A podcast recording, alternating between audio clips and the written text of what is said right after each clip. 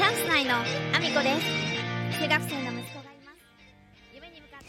皆さんおはようございます。岐阜県出身、岐阜県在住、ダンサー、スーツアクター、インフルエンサー、ケントモリプロデュース、チャンス内のアミコです。おはようございます。本日もアミコさんのおつむの中身をダダ漏れさせていきたいと思います。よろしくお願いします。本題に入る前にお知らせをさせてください。5月12日から開催中です。残すところあと3日となりました。えー岐阜市で開催されております、ギャラリー小さい家というところで、ギャラリー小さい家の10周年記念企画、私の中の私という企画展示で、寺巻さんの作品の中に、私がメインで出演しております、映像インスタレーションになります。えーぜひぜひ私が映像の中に閉じ込められておりますので、見つけに来ていただきたいです。よろしくお願いします。残すところ3日間だけです。こちら、あの、もともと金土日のみの開催になるので、非常にあの、日にちが限定されている状態でして、残すところあと3日間だけしか見れないので、ぜひぜひ見に来ていただきたいです。よろしくお願いします。そんなこんなで本題に入らせていただこうと思うんですけども、えー今回ですね、あの、レターの方で、あの、いただいた、あの、内容でですね、せっかくレターをいただいたのですごくね、嬉しいので、あありがとうございます。あの、ちょっとピックアップの仕方とかがちょっと私はちゃんと分かっていない状態なので、きちんとピックアップができているかわからないので、ちょっと読み上げさせていただきたいと思います。はじめまして、ちょうど久々にスタイフを聞いあ、開いて、私の弱点だなと思って聞いてしまいました。どう告知していくのか改善につなげようと思います。ということで、えーいただきました。ありがとうございます。こちらはですね、あの、宣伝、告知は一度ではほぼ伝わらないというお話を以前させていただいた回を、えーお聞きいただきまして、あの、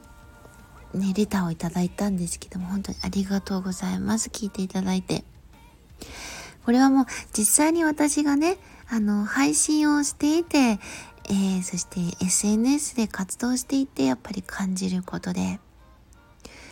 まあね、あのー SNS って今、ほとんどの方がまあやってるじゃない？まあ、もちろんやってない方もいらっしゃいますよ。何かしら活動している方だったりとか、そうでない方でも、結構な数の方が、まあ、少なからず SNS1 個や2個やってらっしゃるっていう状態なんですよね。で、まあ、可処分時間がもう人間って限られてるわけじゃないですか。今まではなんかね、動画だったら YouTube。で、なんか写真だったら Instagram とか、あとは、その短いセンテンスの文章だったら Twitter みたいな感じで、まあ、いろんなね、皆さん用途で使い分けられて、まあ、使われていたとは思うんですけど、これだけの人数が増えてしまうと、まあ、なんていうのかな、フォローしている方の数も、一人一人それなりに多いし、で、複数の SNS を見るとなれば、まあ、皆さんね、いろんなものを見られますよね。今までテレビだけを見ていた生活から、まあ、YouTube だったりとかいろんな SNS ね ABEMATV であったりとか Netflix であったりいろんなものをそのテレビじゃないものに移ってきた。でまあ今までは動画だと YouTube が一強だったかもしれないけれどもネットフリだとかいろんなね、テレビのようなものをやったり、まあ、TVer みたいにテレビ番組をそのいつでも1週間ぐらいの間だったらドラマが再度見れるっていう状況だったりとか、まあ、そのテレビ局ごとでもねいろいろ過去の放送が見れるようにしてたりとかするじゃないですか。そうすると,、えー、と一人一人も見れる時間に限られているので SNS で告知したらまあ、来てもらえるという状態でも正直ないと思うんですよね。なので、その一回告知したら、あの、見てくれるっていう状況どころかですね、まずその SNS、タイムラインでもそうですよね、Twitter とかでも全部のあのフォローしてる方のタイムライン確認できてる人非常に少ないと思うんですよね。それだけ限られている中だから、何十回とえー、としつこく宣伝したって見てもらえない場合もあると思うんですよね。もうあのフォロワー数が多い方とかね、やっぱり有名な方であったりとかそういうものはタイムラインがね誰かがリツイートすることも多かったら上がりやすかったりとかあの、まあ、普段からいつもこの人はチェックしようと思ってる方はアルゴリズム上先に上がってきたりとかっていうことはあるけれども全員が全員その状況に当てはまるわけじゃないから宣伝したからといって見てもらえないっていうもう今の状況からして動画もそうですよね。からしてももうその可処分時間が限られてる。だから複数回するしかない。でも複数回しても見てもらえない時は見てもらえないって思うんですよね。だとするとやっぱり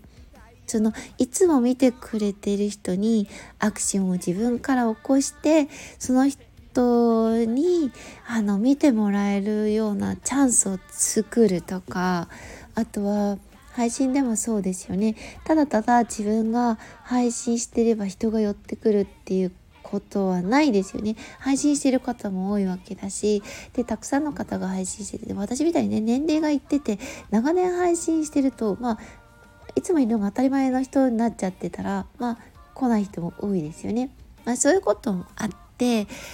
あの配信してたってあのただただクオリティがねいくら良くてもえっ、ー、とたくさん配信者がいればそこにみんながみんな来てくれるというわけでもないクオリティが高ければ見てもらえるというわけでももうないと思うんですよね状況的に。なのでうん自分からアクションを起こしていく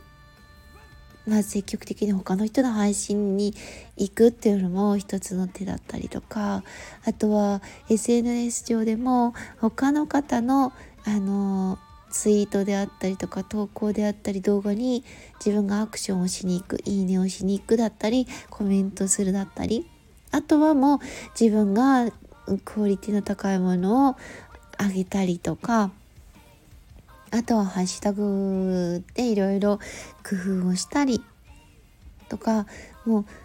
いろんな挑戦をし続けることであの注目を絶やさないとか非常に工夫があの必要になってきたかなと思っているのとあとは私自身は地元で活動してることもあるんですけど